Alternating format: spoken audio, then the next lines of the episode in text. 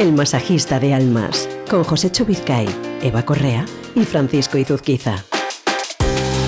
¿Qué tal, Josechers? ¿Cómo estáis? Así, así bien, ¿no? ¿Eh? Josechers. Yo creo que tenemos la marca ya, ¿no, Josecho? Espero, ¿No? espero, espero que sí. De la gente diciendo soy Josecher. Buenos días, Josechers. Hola, Josechers. ¿Cómo Eh, estáis, Josechers? Hemos recibido, de hecho, hemos recibido. Perdón, buenos días, Eva. Muy buenos días, Josecho, Fran, Josechers. Espi. eh, hemos- Espi. Hemos, recibido eh, correos que nos dicen que, que se han hecho, se han apuntado a la comunidad de los Josechers. Josechers. Así que, bueno, vamos aumentando. Nos vamos a quedar con la palabra al final, ¿eh?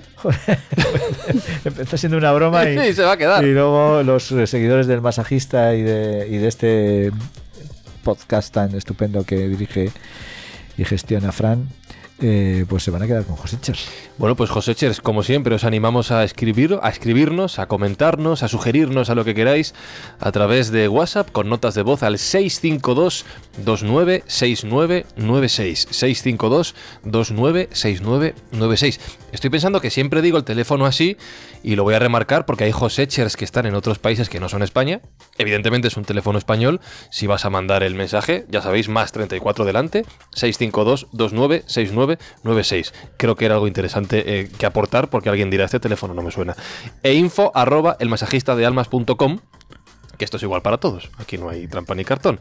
Mandáis un correo y ahí tenéis a José Vizcay para lo que necesitéis de él. Y por supuesto, sobre la mesa el libro de El masajista de almas.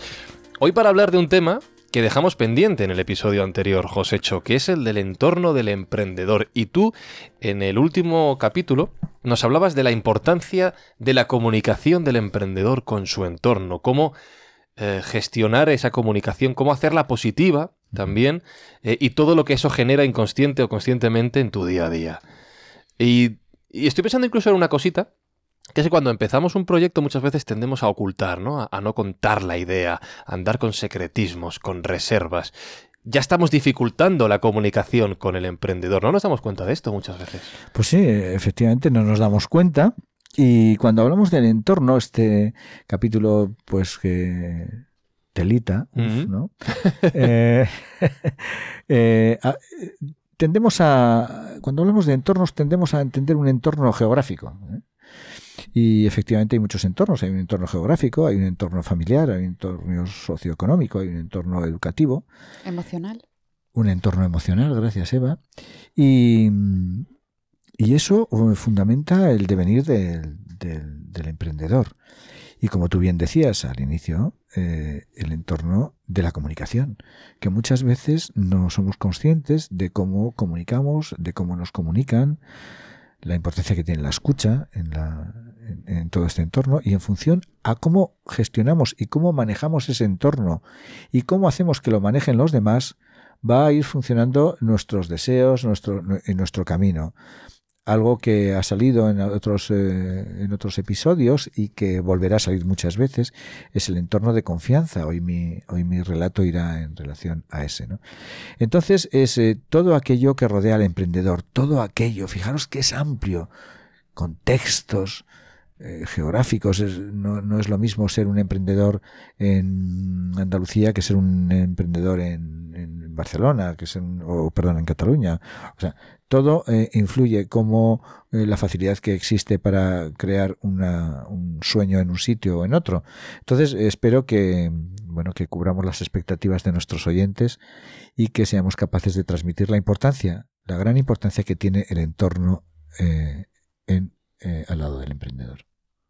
Cuando hablamos de comunicación y entorno, el acto de la comunicación tiene dos vías. Josécho ha incidido en lo importante que es hablar al entorno, ¿no? Tener esa esa relación con el entorno. Pero como digo, la comunicación también implica un camino de vuelta, que es lo que a ti te llega, lo que te dicen. Desde tu círculo de compañeros, amigos, familiares también evidentemente son tu entorno, desde el sector en el que te mueves, por no eh, limitarnos a un simple entorno geográfico, como decías tú, hay muchos inputs, ¿no? que es la palabra que se utiliza habitualmente, Eva. ¿Qué importancia le tenemos que dar a todo esto? Eh, sobre todo cuando ese input no viene de un entorno profesional, o sí, no lo sé. Eh, ¿Cómo gestionamos todo esto? Bueno, yo creo que es importante distinguir en qué momento emprendemos. Hmm. No es lo mismo emprender cuando uno es joven, cuando acaba de empezar, cuando tiene poco recorrido profesional, cuando está en casa de su familia, todavía no ha dado el salto a, ¿no? a, a la independencia. Eh, que cuando uno emprende, pues ya pues en un entorno ya de, con responsabilidades, con un recorrido profesional, con bueno, pues y con eh, contactos, eh, que también ayuda y mucho. con contactos, efectivamente. Entonces es verdad, en mi opinión, yo creo que, que afecta mucho más eh,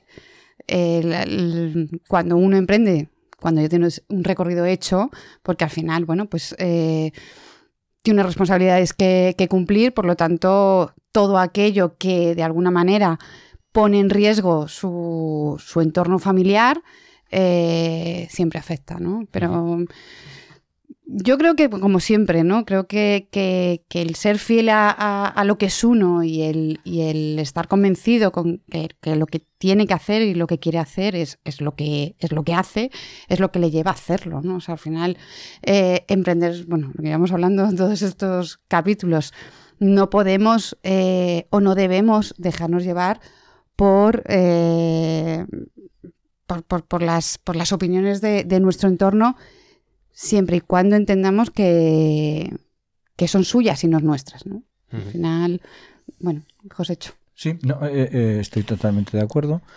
Eh, insisto en que el entorno lo hacemos nosotros eh, y debemos de hacerlo nosotros, debemos de ser... Yo recuerdo cuando empecé a estudiar coaching ahí hace ya casi 15 años, eh, que nos decía nuestra, una de nuestras maestras en la corriente norteamericana de Leonard, eh, que éramos garantes, que los coaches somos garantes de generar buenos entornos. Eh, manejando de tal manera que nuestro coachee o nuestro cliente se sienta cómodo dentro de ese contexto que nosotros hemos, hemos generado. A veces cuando estoy dando clase a otros coaches o a directivos y les digo la importancia que tiene el qué transmitimos. Eso es contexto. ¿Qué transmitimos y cómo lo transmitimos? Eh, hablábamos fuera de micrófono eh, de, por ejemplo, bueno, pues hay muchos emprendedores y emprendedoras en este país que, que pasan muchos, muchas horas en su, en, su, en su sueño, en su trabajo, en su empresa y, y llegan a sus casas y sus, eh, y sus eh, maridos y sus hijos y sus y sus mujeres eh, pues influyen y tienen una influencia pues a veces que no es la más apropiada ¿por qué? Pues pues el típico comentario es que es que tú siempre llegas tarde dejas dedicas demasiado tiempo a tu trabajo nos tienes abandonados a, a tu marido y a, y a tus hijos Y no solo eso, sino que dan opiniones de las propias circunstancias que te ocurren en el trabajo y que ellos no viven. Eso pasa mucho, ¿no? Eh, que es que esta persona te está toreando, te está tratando mal. Sí, no sí, sí, Esto es muy habitual. Bueno, la- eh, yo no, no creo haber recordado dicho esto, pero en muchas ocasiones me encuentro con, con maridos de emprendedoras que les dicen a, a sus mujeres es que tú eres la más torpe porque eres la que más tarde vienes a casa, pero tus hermanas ya están en casa con sus maridos hace mucho tiempo. Bueno, esto es eh, habitual y viceversa, es decir, eh, mujeres que lo hacen así con sus maridos o, hijos que reprochan a sus padres que no están en casa cuando, cuando ellos vuelven del colegio, pero esto es algo, esto también es contexto. Y nosotros es importante que desde el coaching y desde la consultoría y desde estas, estas ondas que estamos trabajando, transmitamos que eh, los emprendedores debemos de generar buenos contextos. Y generar buenos contextos entra en muchas cosas. Debemos comunicarnos bien. Y, y comunicarnos bien implica aprender a comunicar. No quiero, no quiero focalizar solo en mí, sí, pero sí, ¿no? ¿no? pero efectivamente, eh, muchas veces en clase eh, hablamos de. Aprendemos, bueno, pues eh, cada uno aprende de su, de su, en su, en su, en su universidad, lo que va a estudiar, su carrera, tal, pero mm, realmente mm, nos enseñan a escuchar, pues, pues, pues, pues no nos enseñan a escuchar, tendemos a, a escucharnos a nosotros mismos, por eso no quiero que solo se oiga mi voz en la, en la, en la- en la onda, que entonces aprendemos a escucharnos a nosotros mismos y nos cuesta muchísimo escuchar. Y escuchar es, una, es un fundamento que trabajaremos una, un capítulo exclusivamente para ello. Y eso crea contexto. Hmm. Si vosotros me estáis escuchando, estáis creando contexto. Estoy pensando y relacionándolo con lo ya hablado en episodios anteriores en que para conseguir crear ese buen contexto, esa buena comunicación con tu entorno, esto es una frase muy hecha, pero creo que es cierta, lo primero es que tú tienes que estar bien. Tú tienes que haberte escuchado a ti mismo, como ya hemos dicho. Sí. Sí, eso es importante, claro, es fundamental. Y sobre todo se me viene a la cabeza, ¿no? Tenemos que ser los primeros que nos, que, que nos tenemos que creer nuestra propia Mm, claro. nuestra propia historia, Claro. ¿no? Para poderlo para luego poderlo ponerlo en, en nuestro entorno y, y validarla, porque al final parece que siempre necesitamos que nuestra historia sea, sea validada por nuestro entorno para que pueda, pueda ser eh, pueda ser un éxito, ¿no? Que muchas veces no es así, porque nuestro entorno a lo mejor no tiene nada que ver con el proyecto que, que queremos emprender, pero tenemos esa necesidad de compartir, de que la validen, porque nosotros mismos no somos capaces de validarla. No sé si estáis de acuerdo Claro, conmigo. Es, es- es refrendar, ¿no? Es, Sí, claro. Buscar ese, ese, esa aceptación de, de- de que los demás, en, la que los demás nos dicen, bueno, pues estáis haciendo bien, etcétera. Eh, Sí. Hay un, hay un- Y, y- y perdona, sí, ¿no? Es que me viene a la cabeza cuando, cuando, cuando la, la empiezas a contar a, a- a tu entorno que, que no tienen ni idea de lo que les estás contando, pero a ti te sirve porque, claro, te dicen, oye, qué bien, me encanta, fenomenal. Ay, mira, mira, Y mira, tú- mira. Claro. Y tú te lo llevas a casa y dices, no ves, si es que yo tengo toda la razón de que es así. Y a lo mejor estás hablando, oye, con una amiga, un amigo maravilloso, fantástico, que te quiere un montón y que, y que al final a lo mejor te, te- te está dando la razón por, por- por- por ese amor que te tiene, ¿no? Pero realmente luego tienes que pensar, pero realmente esto a mí me vale. Eh, Esto, esto- esto que dices es súper interesante y os quiero preguntar por ello ahora en un segundo después de la música, para que reflexionemos sobre dos, dos conceptos y una palabra. La búsqueda de la seguridad, que es lo que al final tú estás La diciendo, validación. Y la confianza.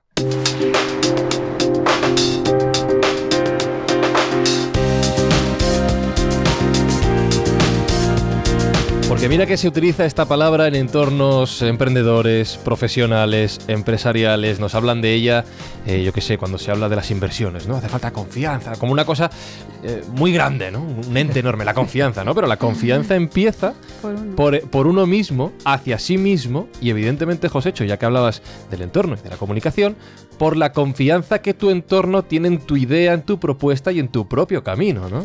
Pues Y la necesidad que tenemos. Claro, Y la necesidad que tenemos Claro. que nos digan que sí. claro, sí, claro. sí. Valida, Claro. valida un poquito la. Y buscamos esas personas que sabemos a priori que nos van a decir que sí. Porque claro, no vaya a ser que vayamos a compartirla con, con un entorno más objetivo que te mire y te diga, ¿qué estás diciendo? Eso es desalentador. Muy desalentador. ¿eh? Pero al final lo que necesitamos es eso, que, que, después de esas críticas y de mejorar y todo, se confíe. La confianza es. eh, ¿cómo, cómo definiría? La confianza es el, el fluido que nos permite mantener la temperatura. No, Me ha salido así. Qué bonito. Sin pensarlo. Bueno, A ver, repite. Apúntalo para el próximo no libro. sé si soy capaz de repetirlo, pero la, la- la- la confianza es el fluido que nos, sabe- que nos, mantiene, nos permite mantener la temperatura. Sin confianza, nuestros entornos, nuestros contextos son, dif- son, son más fríos. Eh, hay un- muchos tipos de confianza, como a- a- atacaremos esta, esta palabra y este concepto más adelante en otros capítulos. Hay muchos tipos de confianza eh, y está la confianza que generamos en el contexto. Eh, insisto, eh, nosotros vamos por un camino y ese camino a veces no es un camino sencillo, es un camino lleno de piedras, es un camino lleno de abismos, es un camino y a veces es un camino lleno de, de verde y podemos caminar y entonces en ese camino que vamos eh, con todo nuestro contexto, porque no podemos salirnos de nuestro contexto, no podemos ser esos Robinson Crusoe que no les afecta nada, porque no, porque la vida es así y entonces estamos llenos de nuestras familias, de nuestros amigos, esos que nos dicen, Josécho, pero qué bien, Eva, pero adelante, y esos que nos dicen y nos miran y nos dicen, pero si no vas a llegar nunca, ¿no? Eso es lo que genera un contexto y un contexto positivo o negativo. Entonces, eh, a veces cuando trabajo con directivos y les, y les pregunto qué tipo de contexto generas tú, se me quedan mirando y me dicen, ¿qué? Sí. ¿Qué tipo de, de- de contexto? ¿Cómo ge- generas contexto? ¿Qué posibilidades le das al otro de que, de, que pueda expresar sus opiniones? ¿Qué, qué, eso es generar contexto. Qué ambiente, ¿no? Por, por- Qué ambiente, claro. qué ambiente.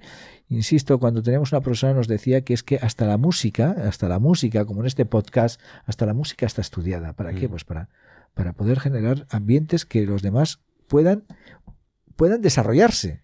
Y no, no solo nos- nosotros como coaches intentamos que los demás puedan desarrollarse y gestionamos que los- el desarrollo de los demás, pero nunca sin poder gestionar nuestro propio desarrollo.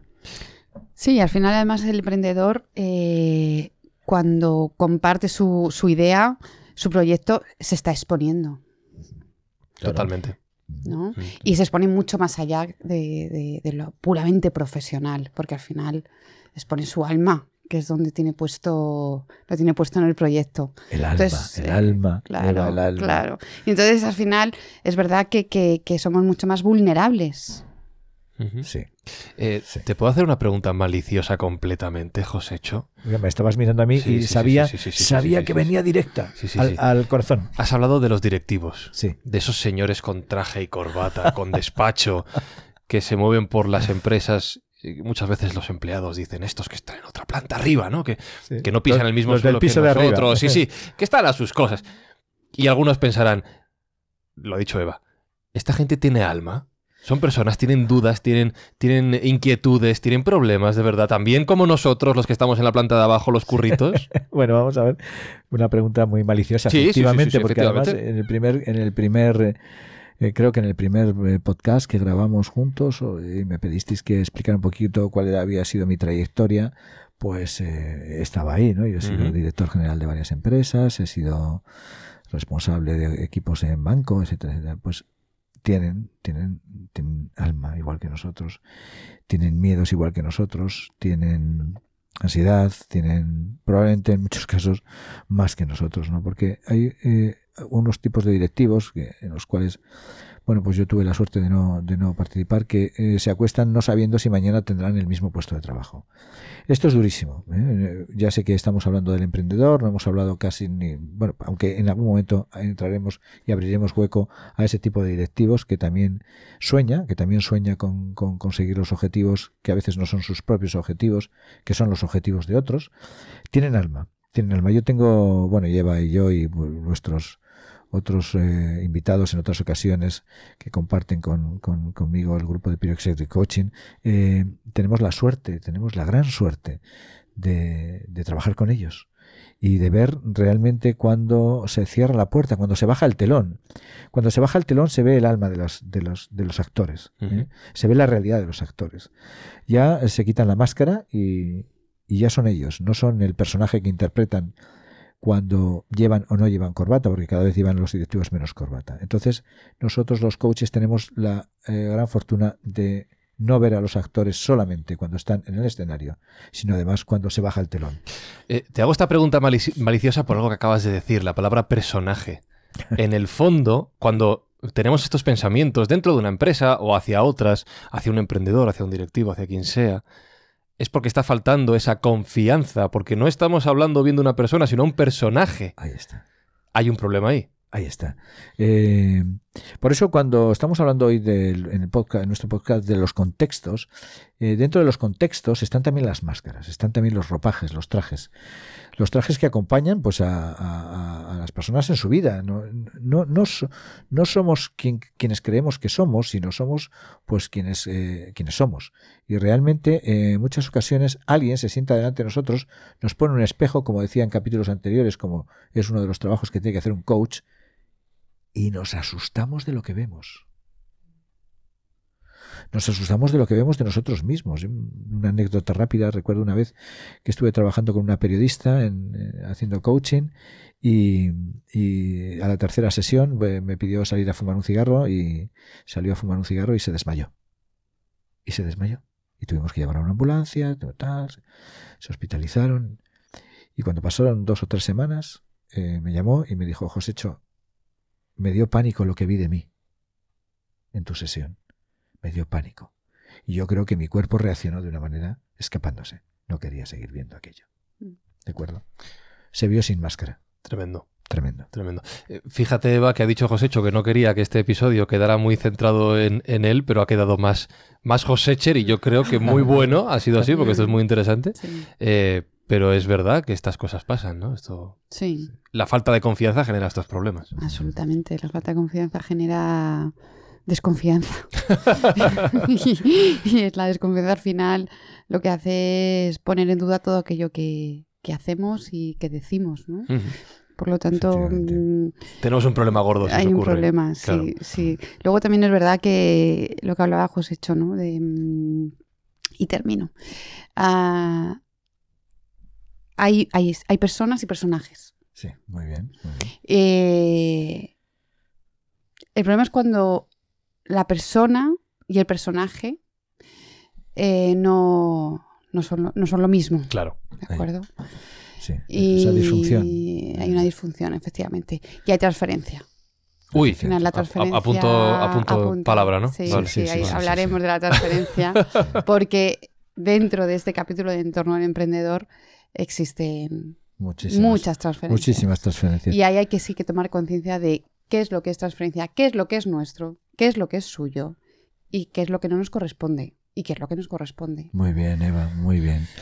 Di- Disculpa, Sí, sí. quiero hacer una, una apreciación y es que eh, aunque tratamos capítulo a capítulo diversos temas, no quiere decir que los dejemos ya abandonados. Claro. Es decir, no quiere decir, lo digo esto para nuestros seguidores, no quiere decir que no volvamos a hablar del entorno. El entorno es algo que está muy presente en la vida del emprendedor y que saldrá en muchas ocasiones. No, y a mí esto de transferencia me lo tenéis que explicar un día, o sea Sí, que lo tengo apuntado para futuros episodios. Nada, no tiene nada que ver con transferencia bancaria. bueno, llegado a este punto, Josécho, llega el momento de conocer la historia que nos tienes preparada para este final de episodio. Pues muchas gracias eh, de nuevo a todos los que nos estéis escuchando, a ti, Fran, por darme el paso. Eh, voy, a, voy a hilar dos, dos, dos historias muy breves. Una que corre por, los, eh, por internet y que a mí me gustó mucho. Yo ya la había oído hacía muchos años, que dice que un profesor de, una, de un máster en Estados Unidos un día se presentó en un examen eh, con sus alumnos, era un examen muy importante, muy importante, y les puso en, eh, en- en- en- encima de la mesa dos preguntas. ¿no? Les dijo, cada pregunta es eh, debería ser el 50% de- del examen, es decir, sería un 5, pero en este caso no. La primera pregunta, que es la pregunta técnica, vale 4 puntos. Y para probar tenéis que tener 5. Y la segunda pregunta no es una pregunta técnica, pero es necesario aprobarla. Es necesario contestarla. Entonces la primera pregunta era una pregunta técnica sobre el máster y la segunda pregunta decía ¿cómo se llama la señora que limpia vuestras aulas? Los alumnos protestaron todos, sobre hombre, por favor, pero esto no... no". Y la, la- la contestación a su protesta fue debéis de cuidar todo lo que os rodea. Y lo que os rodea es muy importante, porque si un día no cuidéis a la señora que os limpia los despachos y os limpia vuestros, ¿eh? vuestros clientes llegarán y estarán sucios.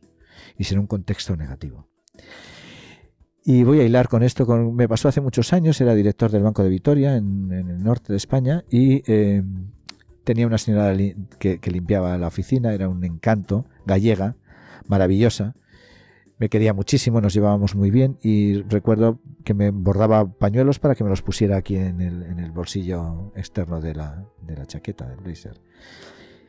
Entonces un día me dijo, Josécho, quiero compartir un secreto contigo. ¿Puedo hacerlo? Y por supuesto, María, dime, ¿qué, ¿de qué se trata? Bueno, como eres el director del banco, quiero, quiero compartirlo. Que sí, María, dime, ¿de qué se trata? Me dijo, mira, yo me voy ahora de vacaciones, me voy con mi marido. Y tengo mucho dinero ahorrado. Y lo tengo debajo de un ladrillo en el hórreo de casa. Y tengo miedo por si me pasa algo. Necesito que lo sepas tú. Imaginaros, yo era el director de la oficina. Pero, pero María, por Dios, ¿pero cómo tienes el dinero con un ladrillo en el hórreo? Es que no tengo confianza en los bancos. Pero tengo confianza en ti.